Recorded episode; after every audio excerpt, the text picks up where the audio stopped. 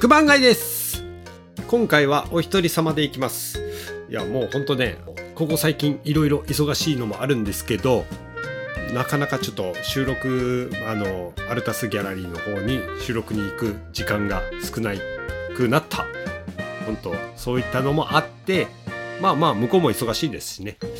まあ一人でこうやって収録できる環境もあるから、まあ、今回はお一人様で漫画レコをやろうと思います。でもうがっつり話すよりももうやっぱりこの漫画を知ってほしいっていうのが2作品ほどあったのでまあその紹介を兼ねてやろうかなと思っておりますけどまあこういった感じのもね結構漫画レコ少なくなってきてるからまあいろいろこのタイミングでちょこちょこ出せれたらいいかなと思っております。ニューワンとかまああれもねすごく新しいものを紹介してるんだけど漫画レコってまた微妙にその作家を紹介したいとか、まあ、作品を紹介したいっていうのに特化すると、まあ、ある程度関数が出てる。でもめちゃくちゃ出てるとやっぱ作品についてすごく1本ぐらい長く紹介ね30分ぐらい紹介できちゃうんだけどまあそこそこ入腕でもない。でもそこそこ関数も出てる。っていうものを紹介するとなるとまあ1話で2作品ほど紹介できたらいいなと思ってたんですよ。うん、だから今回、えー、2作品漫画レコとして2作品をご紹介したいと思います。まあもう全然ジャンルは違う2つですけどただ読んでて非常に面白かったのでもし気になりましたらこちらの本の方をご購入またはアプリでも読んでいただければと思います。それではよろしくお願いします。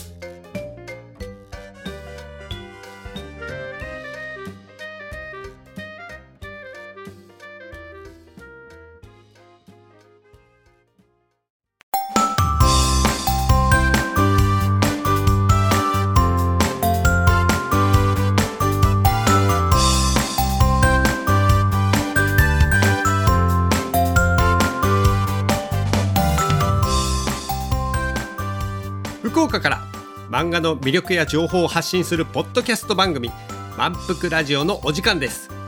漫画複製原稿コレクターの九番街とアルタスギャラリー村上博文の2人がテーマに沿って浅く深く漫画談義をしたり時には福岡を拠点に活動するさまざまなゲストをお招きし活動内容の傍ら秘めたる漫画愛を聞き出すために九番街が出張収録する回もございます。盛り上がりすぎてリスナーが置いてきぼりにならんようちゃんと引っ張る剣ついてきんしゃいねそれでは始めましょう今週の満腹ラジオはこちら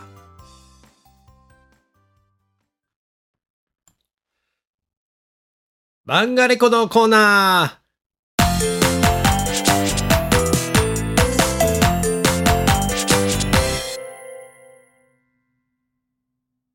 えー、今回はお一人様です。うん。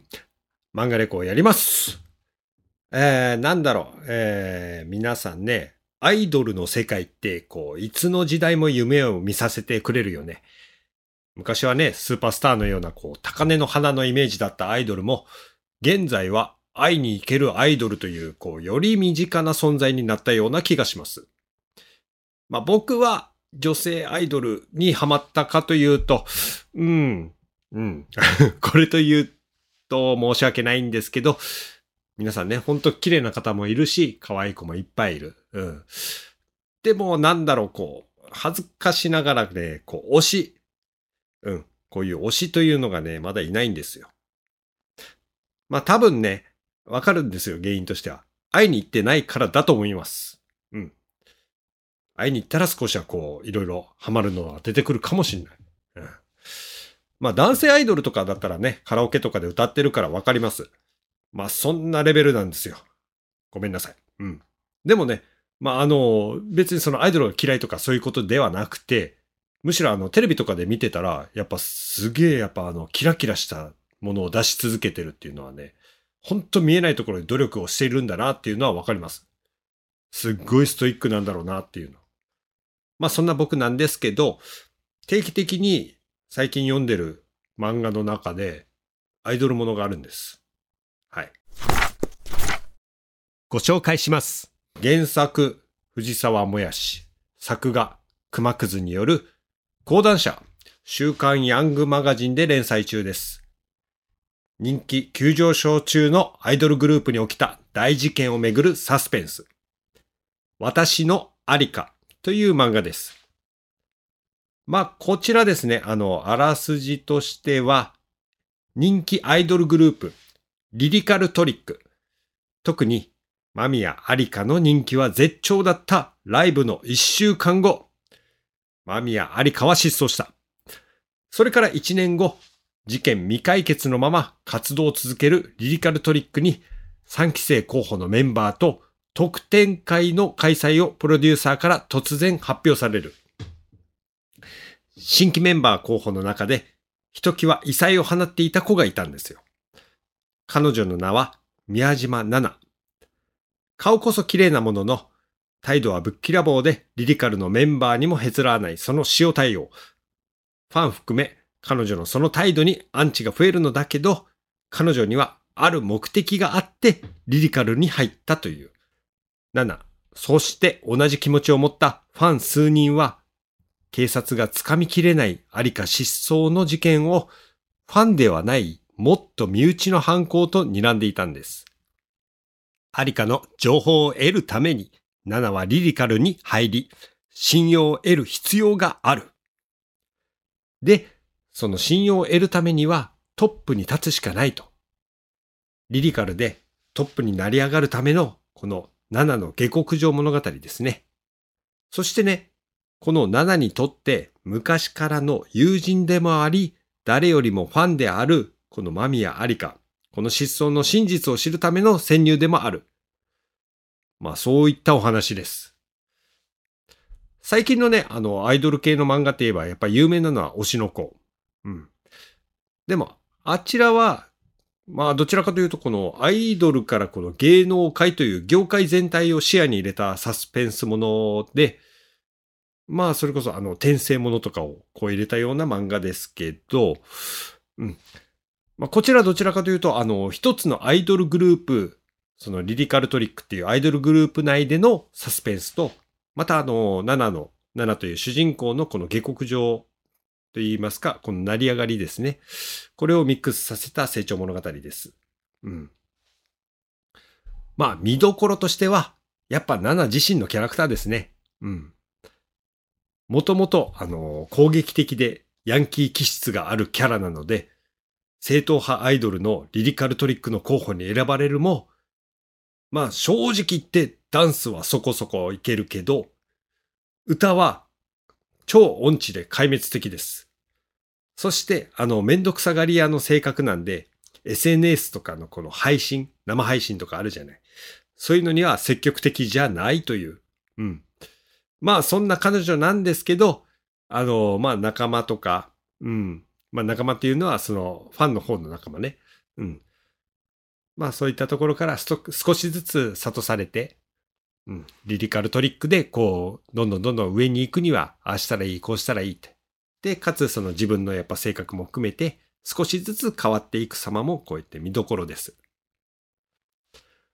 まあ、あの、あとはね、リリカルのメンバーそれぞれ、もう一期生からちゃんといますので、それぞれがもう個性的で、かつその魅力的である一方ね、裏の顔もあって、嫉妬とか支配とか洗礼などとかね、メンバー間での様々な事情がこうやって浮き彫りにされていくところですね。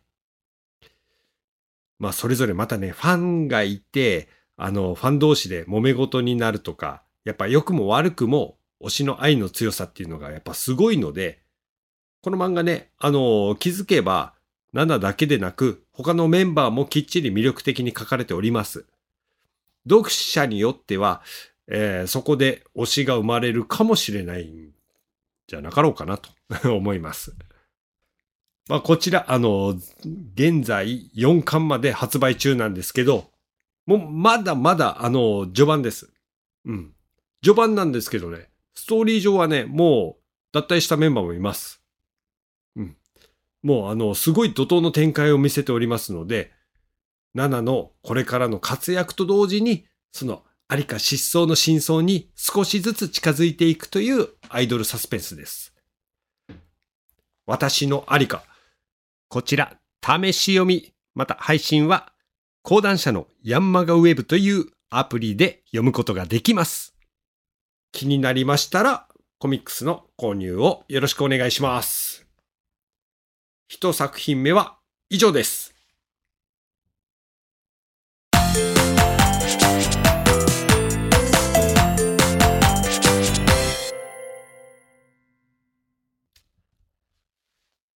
では、続いて二作品目行かせていただきます。こちらはね、もう最初からね、びっくりするかもしれません。えー、作者は宮下明。小学館、週刊ビッグコミックスピリッツにて連載中の、えー、殺し屋たちによる能力バトル漫画、6編です。うん。あの、何人かはちょっと、んと思われます。漫画好きな人はね。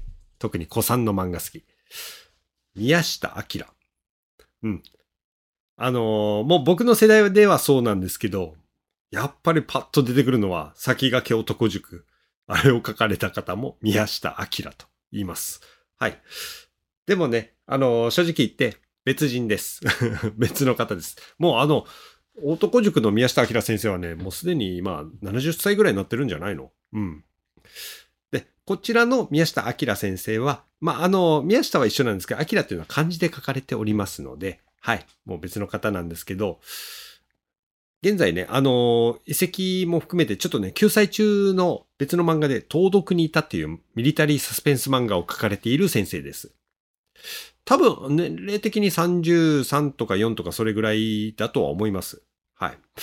で、その盗読にいたっていうのを、すごく面白くて紹介したかったんですけど、もうね、これに関しては完結してからの方が絶対面白いと思ったので、まあ保留にしました。救済になってしまったのとね、以後にその始まったこの6編がすごく興味を惹かれたので、こちらをご紹介しようと思ったのがきっかけです。じゃあこちら、あの、あらすじですね。主人公は裏の世界で暗躍する殺し屋殺しのトーマシフ。彼は普通の人間と違って身体能力がかけ離れていることで裏稼業で名を馳せていたと。で、時々警察に協力することで、なりわいを黙認されている超一流の殺し屋です。で、ある時、内閣情報調査室。で、これが、あの、内閣の重要政策に関する、その情報の収集及び分析、その他の調査に関する事務、並びに特定秘密の保護に関する事務を担当するような機関です。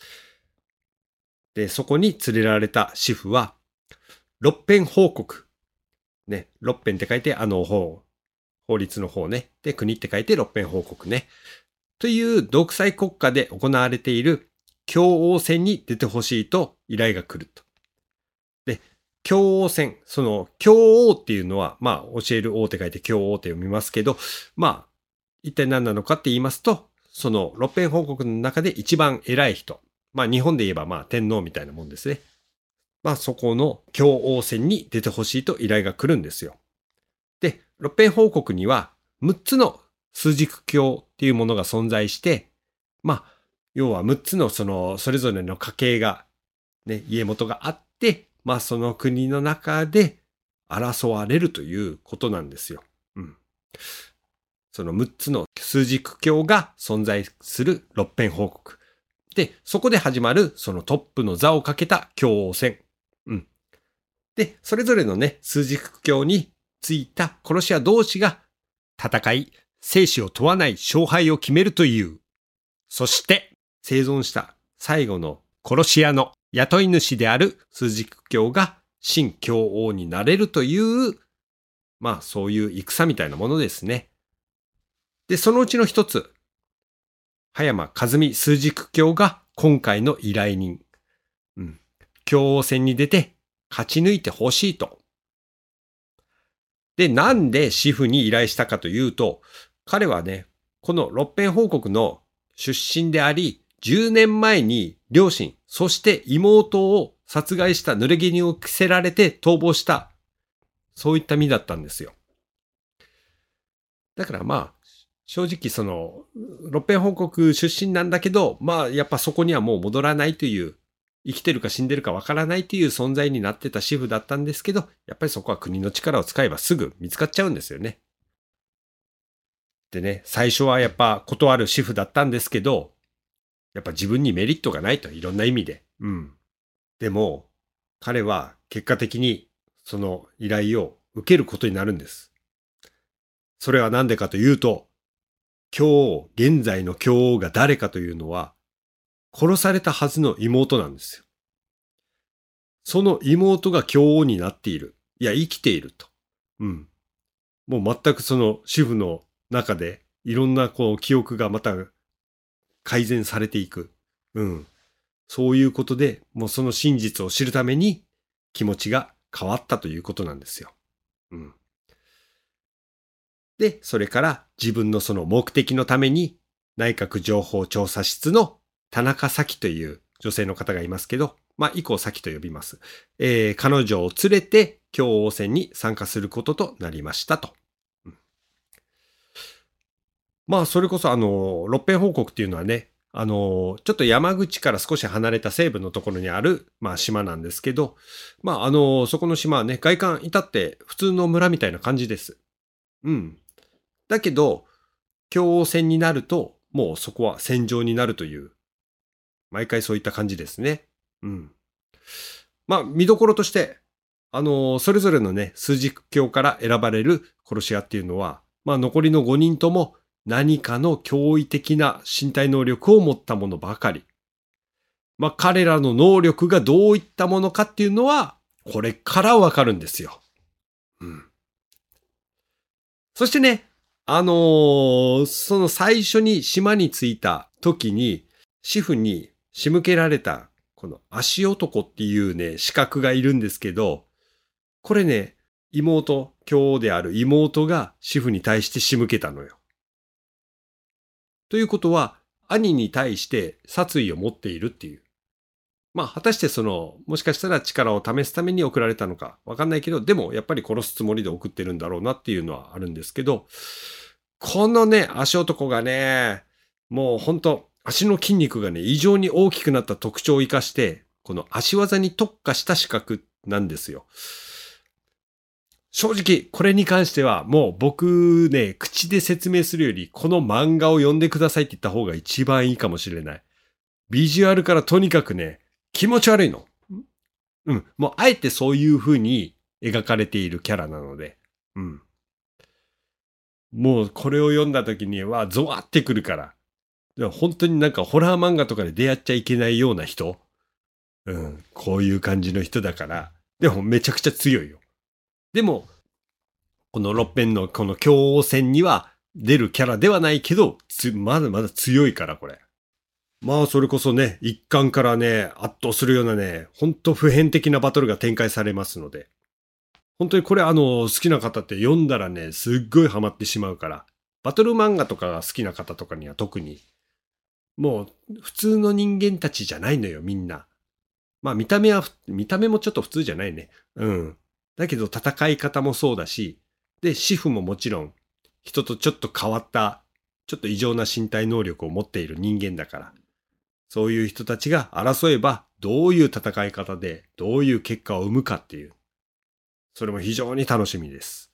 で、現在ね、3巻まで出ていますけど、うん、これからそうやって主婦の活躍、そして秘密など、どんどん明らかになっていくので、もう今から追っかけるにも全然いけます。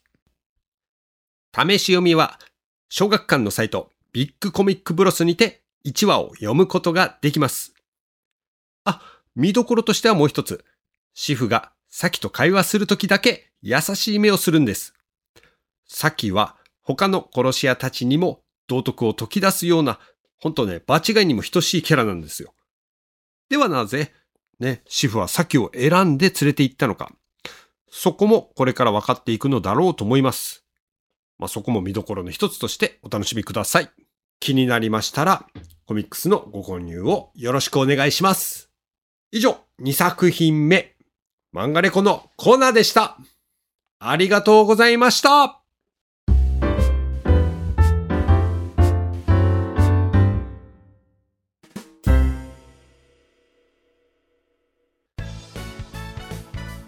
エンディングのお時間です。いやあのー今回ね漫画レコとして2作品ほど紹介しましたけどいかがでしたでしょうか？まあ時間的にはねやっぱもう急ぎ早で紹介したわけではないんですけどまあやっぱあっという間に過ぎちゃいましたね。うん。であのー今回ですね、あのーエンディングを通じてちょっとご紹介したいイベントがありますので、はい、こちらご紹介します。えー漫画複製原稿展、そしてそれとアニソンライブを融合した、えー漫画茶。漫画って漢字で書いて漫画で茶ってひらがなですね。というイベントが開催されます。こちらですね、あの私の複製原稿、はい、複製原稿を背景にというか、まあ、そちらに包まれた空間でさまざまなミュージシャンたちがアニソンのライブをしてくれると。でその漫画に沿ったライブとかを曲目をしてくれるので非常にこう融合したような面白いイベントとなっております。でこちら、えー日時としては3月の24日、えー会場は17時から開演17時30分。そして、えー20時30分終演予定となっております、えー場所は福岡市城南区優先亭15の16、えー隠れ家的ショーホールギャラリーモッツァートベースという場所にて開催されます。出演は VTuber の青空あやもさんそして弾き語りユニット電気的多元研究会そして、えーシンガーピアノ弾き語りの月さんそして、えードラムパフォーマーのりゅうちゃんそくさん。そして通常とは違った編成になりますがガチャオケ、はい、ガチャオケのアコースティックバージョンとなっております。会場の展示は私あの九番街のねあのコレクションである漫画複製原稿をねまあ予定では30作品ほど飾ろうかと思います。でその中のいくつかがこの今回演奏してくれる方々がその漫画からアニソンになったやつ。っていうものを演奏してくれるということになっております。まあもちろんそれ以外のものも演奏しますけど、大体はその漫画から派生したものですね。はい。で、なんとですね、今回このイベントの MC、私、九番街が務めさせていただきます。もうあのーはい、ドキがムネムネしておりますので、よろしくお願いします。で、こちら、あのーチケットですけど、えー予約は2500円。当日は3000円となっております。中学生までの子供料金は、あの、年齢がわかるものを持参していただければ、また価格が変わりますので、詳しくはガチャオケの X、こちらの方にて詳細を記しておりますので、よかったらご覧いただけるようよろしくお願いします。もうね、あの日にちまであと1ヶ月。うん。ちょっといろいろとね、もう皆さん準備されているとは思いますので、はい、僕もちょっと非常に楽しみになっております。そして、まあ、多分当日、私非常に緊張しておりますので、はい、もう皆さんがたくさん来ていただけるのを楽しみにしております。というわけで、よろしくお願いします。まあ、近づいたらもしかしたらまた言うかもしれませんので、はい、よろしくお願いします。では、改めて、漫画複製原稿展かけアニソンライブ漫画茶3月の24日。会場は17時。開演は17時30分となっておりますので場所はモッツァートベース。皆様のお越しをお待ちしております。という宣伝になっております。まあね、あのー本当ね、僕はこういう VTuber の方とか、ドラムパフォーマーとか、もう本当にね、新しく知る世界をちょっとね、一緒に楽しみたいと思いますので、まあむしろこの漫画をね、漫画複製原稿を使っていただいて、本当にありがたい限りです。楽しい空間にしたいと思いますので、皆様どうぞお越しくださいませ。では次回